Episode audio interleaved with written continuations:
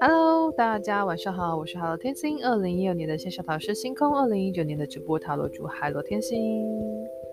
那我们要来讲题外话七的第五篇。那我来想要来聊聊感情杀手这件事情。首先呢，第一个就是大家争论已久的最大最大的一个问题，就是同居。有人可能就是，反正正反派都有，但是我基本上对于同居这个。想法，我觉得它是爱情的坟墓啊。我的观点就是这样子，因为太就是太早接触，就是生活中的那些琐碎的事情，然后消磨掉了真正的爱情的那一些热情啊，跟彼此之间的感情。那婚姻它至少还有一张证书嘛，那同居什么都没有，对，分手了就是基本上就什么都没了，对。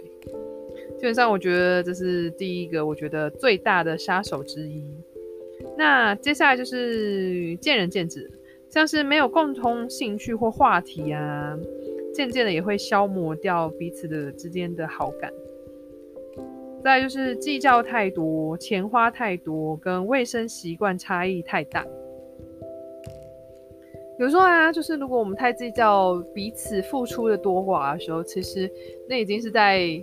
称斤论两，然后，因为其实经济上面对于一个人就是生活，彼此要生活继续经营一个家庭的话，其实钱这个部分就是蛮重要的，所以钱花太多，其实也会是就是感情的杀手。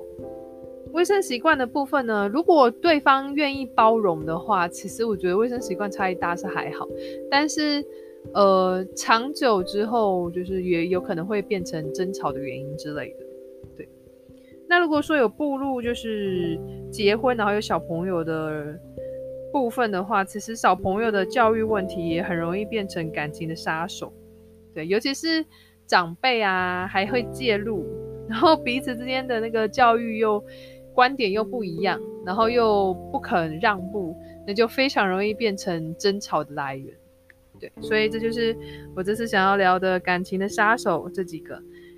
所以呢，我还是奉劝大家，如果呢在婚前尽量还是不要同居，因为我觉得同居真的是爱情的坟墓，就是它消耗那个爱情彼此之间的那种感觉，消耗太快了，而且太大了。